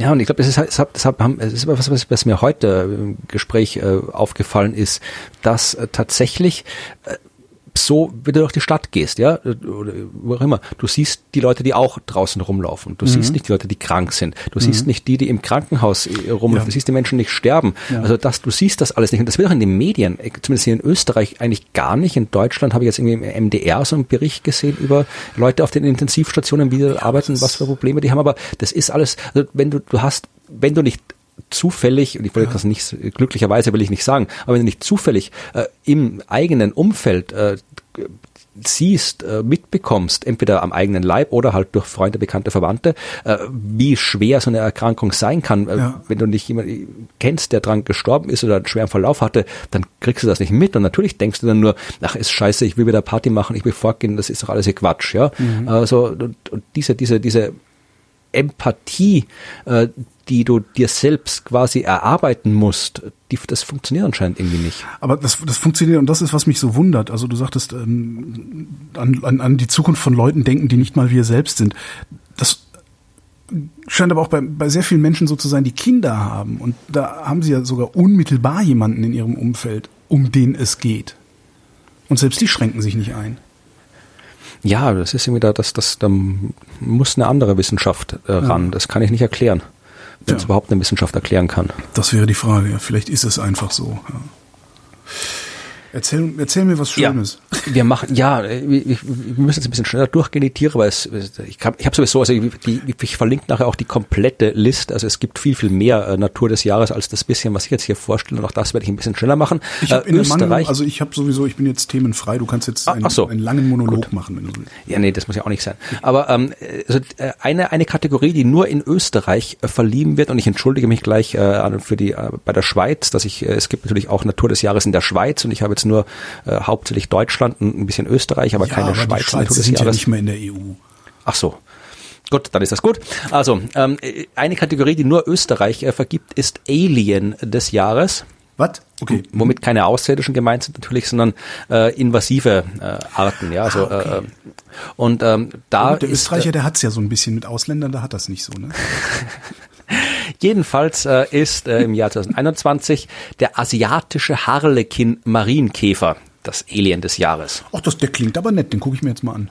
Ja, der ist auch, schaut auch aus halt wie so ein Marienkäfer halt. Kommt halt aus Japan und China, ist äh, in den 80er Jahren, wie es oft so ist, importiert worden nach Europa und Nordamerika, weil er gerne Blattläuse frisst und äh, halt zur Schädlingsbekämpfung. Ach, so mhm. Nee, meiner hier ist rot. Echt? Also die, ich habe keine Ahnung, kann auch mehr Farben haben. Aber jedenfalls äh, können die halt dann, ja, ähm, wie es halt so ist, wenn du ein Tier irgendwo hintust, dann bleibt sich da, wo du das hintust, sondern macht es, was Tiere machen, nämlich ja, sich fortpflanzen mhm. und ist seit 2006 in Österreich und äh, dann äh, fast nur noch, äh, manchen Orten fast nur noch diese Art des Marienkäfers äh, mhm. zu finden. Ein bisschen wie das graue ja. Eichhörnchen, ne? überall wo es ankommt, verdrängt es äh, die Braunen. Genau. Und das ist ja das Problem ist, also das ist wieder ein spezifisch oder vor allem österreichisches Problem, wenn nämlich ja die Blattläuse im Herbst weg sind, ja, und die Insekten auch weg sind, dann wird der asiatische Marienkäfer zum Vegetarier und frisst Weintrauben, was ja natürlich den österreichischen äh, Weinbau nicht so gut gefällt. Ja. Aber jetzt ist er da, der Neobiont, jetzt gehört er zu uns und äh, man, ich finde, es, hat auch irgendwie Peter- Neobiont ist der von der genau. Okay. Und es gibt einen, einen, ach, das muss jetzt, ge- es gibt einen österreichischen Biologen, äh, den ich, äh, der hat einen Namen, den, der schwer, wenn man ihn nicht oft sagt, schwer auszusprechen ist. Und ähm, ich, ja, ich finde jetzt nicht Peter Ivani, irgendwas mit, äh, mit Tschitsch und so Zeug Okay. hinten dran. Und ähm, äh, es tut mir jetzt leid, ich hoffe, er hört das nicht hier. Äh, I, äh, Ivani, Ivaniewicz. Peter Ivaniewicz, glaube ich, spricht was aus. Es tut mir leid, falls er das hören sollte. Aber äh, der schreibt seit Jahren, seit Jahrzehnten fast, im Falter, also dem Wiener äh, Ja. Wochenmagazin, die Kolumne Tier des Jahr, äh, Tier der Tier der Woche. Da geht halt einfach um Tier der Woche. Da auch viel um Politik und, und Biologie und so weiter. Das klingt, und, als äh, könnte es sehr, sehr lustig sein. es ist auch sehr, sehr lustig. Also, der macht extrem gute äh, Wissenschafts-, äh, was halt Biologie angeht, macht auch Kurse dazu. Und diese Kolumne ist auch sehr hervorragend. Also allein das ist Grund genug, sich der, äh, den Falter zu kaufen, neben vielen anderen Gründen.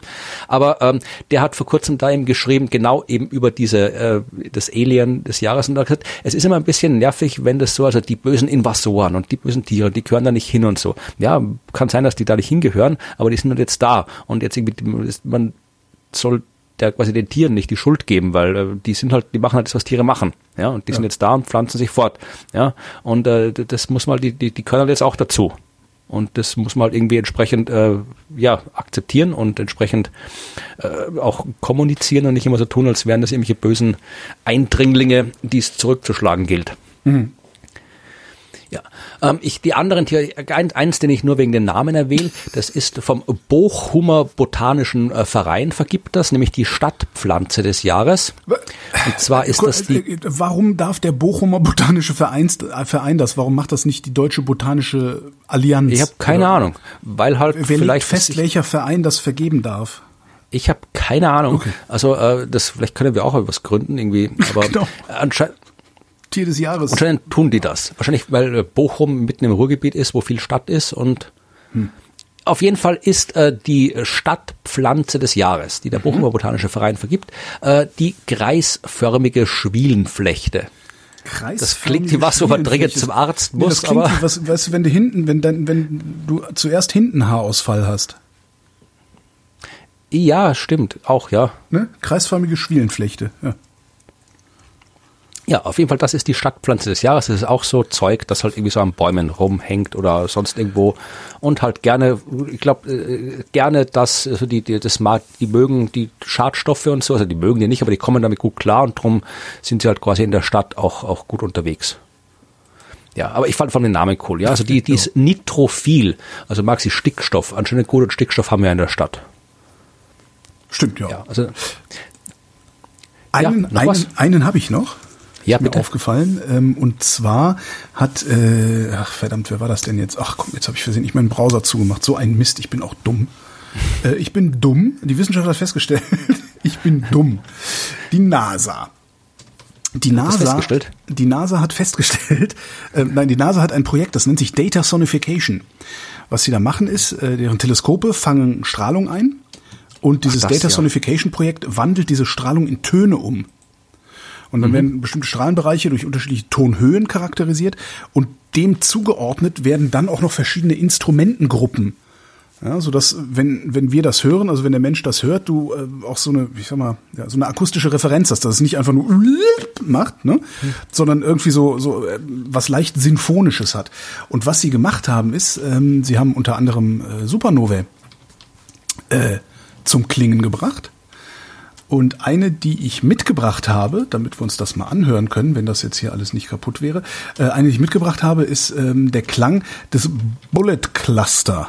Ich weiß nicht, ob du den kennst. Äh, Ja, aber der, der, der, kann doch nicht klingen, das ist einfach nur ein Galaxienhaufen. Genau, das ist ein Galaxienhaufen, aber aus diesem Galaxienhaufen kommen unterschiedlich starke Strahlung, je nachdem, wo du so, bist. okay. Äh, da gibt's dann auch ein Video dazu, äh, muss dann in den Shownotes mal gucken. Ähm, je nachdem, wie, wie, wie hell der Stern auch strahlt, den man sieht, ändert sich die Tonhöhe. So, und jetzt fahren die halt, also die gucken auf den Galaxienhaufen und fahren praktisch von links nach rechts mit einem Tonkopf über den Galaxienhaufen rüber. Und das klingt dann so.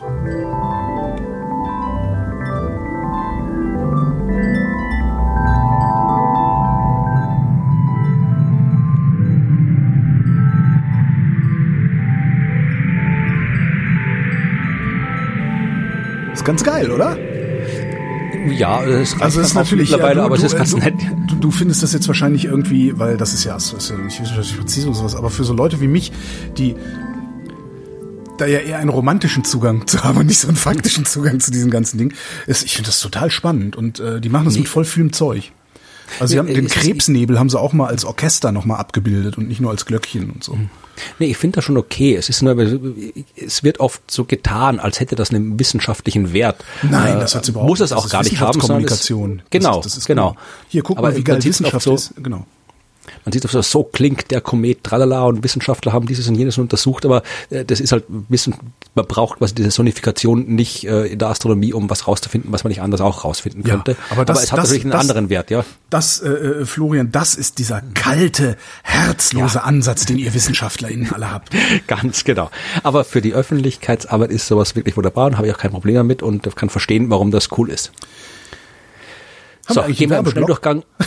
Es kommt, kommt ja, ja, der Liste? kommt, es kommt, wir haben, ich habe noch drei, äh, drei die, die erwähne ich aber nur ganz kurz. Und dann gibt es zwei Sachen, die ich kurz noch erwähnen will. Und zwar äh, fangen wir an, äh, Nutztierrasse des Jahres 2021, der Westerwälder Kuhhund. Jawohl. Kuhhund. Jawohl, Ist das, ist das, das, ist das irgendwie der, der europäische Trick, der jetzt angewandt wird, um Hunde essen zu dürfen? Oder das, das dürft ihr alles selber googeln, der Kuhhund. Kuhhund? Eine alt, ein altdeutscher Hund ist das. Ja. Äh, dann äh, die, wir sind äh, der Pilz des Jahres ist der Grünling, der mich sehr irritiert hat, weil anscheinend der bis 2000, äh, 2001 oder irgendwie sowas als essbar galt und dann auf einmal nicht mehr. Ähm, Weil sich da weil zu viele 2001 gestorben sind, oder was? Er galt früher als leckerer Speisepilz und wurde auf Märkten zum Kauf angeboten, zitiere ich jetzt. Äh, Das änderte sich abrupt, als es im Jahr 2001 zu mehr als einem Dutzend schwerer Vergiftungen mit Muskelzersetzung kam. Also ich habe keine Ahnung, warum das vorher nicht aufgefallen ist, also was da mit dem Grünling passiert ist oder ob die Leute einfach früher härter waren im alten Jahrtausend und das weggesteckt haben.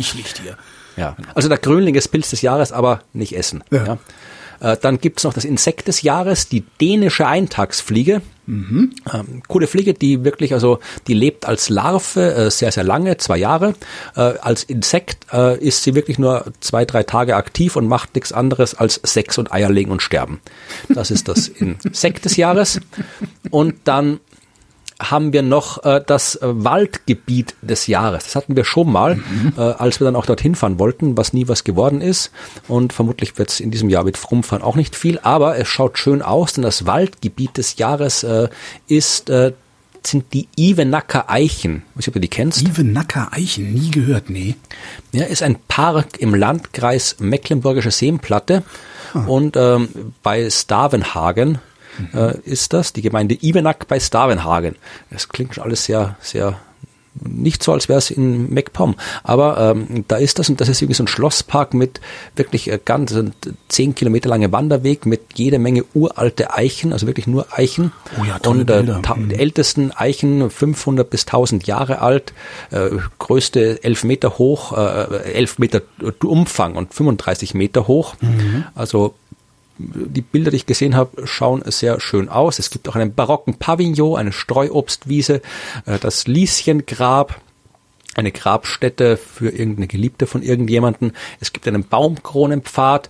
Ähm, also es Ja, ist. was du äh, vielleicht nicht weißt, ist, äh, dass die Eichenstämme schon 1806 einen so großen Umfang hatten, dass die Ivenacker den wertvollen Zuchthengst Herodot in einem hohlen Eichenstamm vor den Franzosen versteckt haben. was die alles gemacht haben. Das ist unglaublich. Ja. Und vermutlich hat ihn dann sein Viren verraten und der Hengst ist beschlagnahmt worden. Wie bist du da jetzt drauf gekommen? Keine Ahnung, wir nutzen die gleichen wissenschaftlichen Quellen. Wir nutzen die gleichen Also, wissenschaftlichen Datenbanken natürlich. Ja, genau so ist es. Aber der schaut wirklich, ich habe dann auch auf der, äh, das, das, der BDF ist wahrscheinlich der Bund der Förster er. Ich habe keine Ahnung, also der vergibt es auf jeden Fall, ähm, diesen Titel. Und ähm, da, da sind auch auf der Seite auch viele schöne äh, Bilder. Also wenn man mal wieder verreisen kann, dann könnte man vielleicht mal sich hier die, die Ivenacker Eichen anschauen. Das ist so relativer Nähe zu, zu Berlin. Ja, wenn, Fall, ich, ja. wenn wir mal wieder weiter als 15 Kilometer raus dürfen, ja. Genau ja, das war also, wie gesagt, es gibt noch hier, also ich habe jetzt hier sehr, sehr viel nicht vorgelesen von der Natur des Jahres. Ja, hier der Hering ist Fisch des Jahres, Mais ist äh, das Gemüse des Jahres, das äh, die Schlauchalge ist Alge des Jahres, der purpurrote Zwiebelapfel, die Hofheimer Glanzrenette sind Streuobstsorten des Jahres, der Meerrettich ist die Heilpflanze des Jahres und so weiter. Es gibt der Hartholz-Auenwald ist die Pflanzengesellschaft des Jahres. Also es gibt wirklich so, wer, wer sich, das hat mich auch irritiert. Ich finde es einerseits cool, dass es so viel Natur des Jahres gibt. Aber wenn du dich so wie ich jetzt da durchklickst auf das Ganze, manche Seiten sind extrem professionell gemacht, ja, also wie mhm. diese Vogelabstimmung, manche Seiten wie die hier, die, die, der Bochumer Verein irgendwas und die bryologische das Gesellschaft. Klingt schon wie so ein Webdesign von 1996. Klingt ja, so ungefähr sieht das auch aus. Und dann kriegst du die einzige Info, die du hast, ist irgendwie so ein PD eingescannter Flyer äh, mhm. im PDF und so. Wo ich mir auch denke, so das, eigentlich wäre das eine ziemlich geile Sache. Also man könnte, ich kann man, da, kann man sich alle, so eine große Samstagabendshow, wo der Reihe nach alles vorgestellt wird. Hier mit, mit Promi Ja, genau, wo dann immer so, so komische Prominente, von denen man noch nie was gehört hat, dann so eingeblendet werden, die dann irgendwie so drei Sätze sagen, die irgendwie pointiert sein ja, man, sollen. Man, man kann es ja auch, man kann, man kann sowas ja auch gut machen, solche Samstagabendshows, ja. Also das kann man, äh, das ist eine Wissenschaftsshow der ganzen, oder hier, wenn, wenn man, wenn man Geld dafür kriegen würde, das wäre eine super Podcast-Serie, ja. Du kannst mhm. mit aller Natur des Jahres, kriegst du locker zwei bis drei Folgen pro, äh, pro Monat hin. Und dann gehst du einmal die ganze Natur durch und interviewst äh, Wissenschaftlerinnen und Wissenschaftler, was, da gibt's ja über alles, mit Sicherheit spannende Geschichten zu erzählen. Mhm. Ja, also das, das, das, aber das ist, wird halt nirgendwo zentral organisiert und verwaltet, diese ganzen Sachen wo man mal irgendwie um Geld anhauen könnte und denen sagen könnte, mach das mal. Also das ist die Natur des Jahres gehört äh, reformiert, finde ich. Was hier viel zu spannend ist. Fast perfektes Schlusswort. Die Natur des Jahres ja, gehört reformiert. Ja, aber es kommt noch, es kommt noch äh, Reklame. Okay. Und eine betrifft uns beide, denn ich habe äh, das Jahr 2021 genutzt, um wieder ein neues äh, Instagram-Projekt zu starten, nachdem ich 2019 ja, ja ich hab's gesehen, fand ich gut. Ja. Genau, und ich habe äh, ein, ein, unser ein altes Projekt von uns quasi wiederbelebt, nämlich mhm. Sternbildung. Mhm. Das war ja mal ein Podcast, den wir für Spektrum gemacht haben, zwölf Folgen, der dann nicht fortgesetzt worden ist. Also über die zwölf Folgen kann man sich anhören. Und ich habe mir gedacht, das ist ein schönes Thema, das kann man durchaus auch so umsetzen. Also es gibt jetzt auf Instagram jeden Tag wieder ein Bild von mir gebastelt, gemalt, diesmal auf einem Kreideglobus anstatt auf einer Kreidetafel. Und zwar einfach mal Kreideglobus? Ja, leider nur einen. Geil. Den gab's mal bei Ikea und gibt jetzt bei Ikea Österreich nicht mehr, sondern nur noch bei Ikea Deutschland. Ja. Also muss ich mit meinem einen hier hier äh, Wieso, wie viele hättest du denn gerne? Soll ich dir welche besorgen gehen, oder? Ja, 88 gern bitte. Ach. Nee, aber, nee, ach, das, das, ich komme schon das heißt, du machst, machst 88 Sternbilder durch. Genau, 88 offizielle Sternbilder gibt's ja. Das heißt ja. also, äh, jeder Punkt am Himmel gehört offiziell zu einem dieser 88 Sternbilder. Das heißt, mhm. wenn ich die durchgehe, dann äh, habe ich einmal auf alles am Himmel geschaut und ich mache halt, gehe mal so doch jetzt, was ist das für ein Sternbild, wo ist es, warum ist es da, wo es ist, warum haben wir das als Sternbild und was gibt's da für interessante Sachen zu sehen. Also wirklich einmal so ein Kurzüberblick. Und äh, ja, also ich, ich würde mich freuen, wenn ihr mir da folgt, also nicht nur drauf guckt, sondern auch folgt. Äh, legt einen Instagram-Account an und ihr braucht, ihr braucht ihn auch nicht nutzen, folgt mir einfach, ja, ihr braucht auch nicht hingucken, weil äh, ich, ich, ich hätte wirklich gern Influencer werden. Nee, na, vor allem schon, ich hätte, das Problem ist ja bei Instagram, also Instagram hat viele Probleme, aber äh, ein Problem bei Instagram ist, dass man keine externen Links setzen kann ja. auf irgendwas. Das kannst du erst, wenn du 10.000 Follower hast. Ach was, Und Moment, Moment halt, wenn du Ach so, dann, dann kannst du rausverlinken sozusagen. Genau, da gibt es diese ah. Swipe-Up-Funktion, da kannst du nach oben wischen und da kannst du irgendwo rauslinken. Und das nutzt, ist halt dann, wenn du halt irgendwie Influencer bist, kannst du da halt irgendwie Krempel verkaufen oder ja, sowas, ja. ja. ja und äh, ich würde es aber gerne nutzen, da kann ich zum Beispiel halt auf unsere Podcast-Folgen äh, verlinken oder auf irgendwie andere Sachen. Also ich würde das, das gerne haben, um halt einfach. Wenn man 10.000 ist doch auch blöd. Genau. Und ich krebs irgendwie seit einem, seit einem halben Jahr bei 8.500 rum und dann gehen wieder 10 weg und dann kommen wieder 10 dazu und das pendelt hin und her. Also folgt mir doch mal irgendwie, dass ich die letzten 1.500 noch voll krieg, äh, für, für äh, dieses Projekt. Dass das so, legt Accounts an und ja. Das wünsche ich mir. Und äh, dann gibt's noch was, das betrifft jetzt auch dich, aber eigentlich nicht wirklich. Obwohl, es könnte uns auch betreffen. Es ist äh, Ö3, der Radiosender in Österreich. Mhm. Ja, also so ein, äh, ist, ich weiß nicht, ob man in Deutschland Ö3 kennt. Popwelle, ne? Ist es so? Ja, also ist es so, so der Pop-Kanal. Ja. Also jetzt nicht Ö1 ist der Kultursender, FM4 ist so der Jugendsender, Ö2 ist so sind die Regionalprogramme mit der Humpdata Musik und Ö3 ist halt so Pop-Radio, ja, öffentlich-rechtlich. Mhm. Und ähm, die vergeben einen Podcast Award oh. und zwar für österreichische Podcasts, aber soweit ich das verstanden habe, äh, muss nur mindestens eine Person Österreicher sein. Also man könnte theoretisch auch das Weil Österreich so klein ist, dass er so wenig produziert wird. ja, aber was ich halt besser, das, das, äh, ich, man, das ist quasi hier ein Award, der wird, da muss man nicht, ist keine Abstimmung im eigentlichen Sinn, sondern es gibt eine Jury Mhm. Und diese Jury äh, entscheidet nach was auch immer und äh, bezieht aber auch mit ein, äh, wie oft ein Podcast nominiert worden ist. Das heißt, es gibt also einen Link, wo man nominiert, dann schreibt man irgendwie hin, warum der Podcast cool ist und irgendwie seinen Namen und so mhm. und nominiert den dann. Und äh, ich, ich freue mich natürlich, wenn ihr meinen Podcast Sternengeschichten oder das andere, das Universum nominiert oder auch hier die Wissenschaft, weil ich ja hier auch Österreicher bin. Aber prinzipiell würde es mich einfach freuen, wenn ihr dort äh, Podcasts und österreichische Podcasts oder Leute, Podcasts unter Beteiligung von Österreicherinnen und Österreichern nominiert, die mit Wissenschaft zu tun haben. Weil immer, wenn ich jetzt hier so Podcast-Listen sehe, habe gerade wieder eine gelesen in der österreichischen Fernsehzeitschrift, die Top-Podcast des Jahres, das sind immer nur äh, Promi-Podcasts und Comedy-Podcasts und irgendwie True-Crime-Podcasts und sowas, was ja eh auch äh, okay ist. Die gibt's ja und die sind ja auch äh, durchaus nicht alle schlecht. Mhm. Aber es gibt dann auch so viele andere Podcasts, als die, die eh schon jeder kennt. Ja. Und es gibt so viele so gute Podcasts aus der Wissenschaft ja. und die haben diese ganzen, äh, die haben die alle nicht auf dem Schirm, weil das halt, ja, das eine ganz andere Bubble ist. Ja, tatsächlich, also ich ja. Äh, nominiert da Wissenschaftspodcasts. Gerne die von mir, gerne die von uns, aber äh, einfach Podcasts aus der Wissenschaft, damit diese Jurys und auch bei allen anderen Aktionen, die jetzt kommen, wenn sie, wenn ich es noch finde, wenn es jetzt geben wird, werde ich das auch äh, dazu aufrufen. Einfach, dass halt gezeigt wird, dass ein Podcast halt auch was anderes ist als Promis, die irgendwie Witze machen oder irgendwie über, über Verbrechen erzählen. Ja, ja. da gibt's andere Sachen auch noch. Und das wäre schön, wenn das äh, entsprechend die äh, Leute erreicht, die Podcasts über solche Awards populär machen wollen. Das wünsche ich mir. Und der Link zum Nominieren ist in den Shownotes auffindbar. Florian Freistetter, vielen Dank. Vielen Dank, Holger. Und euch vielen Dank für die Aufmerksamkeit.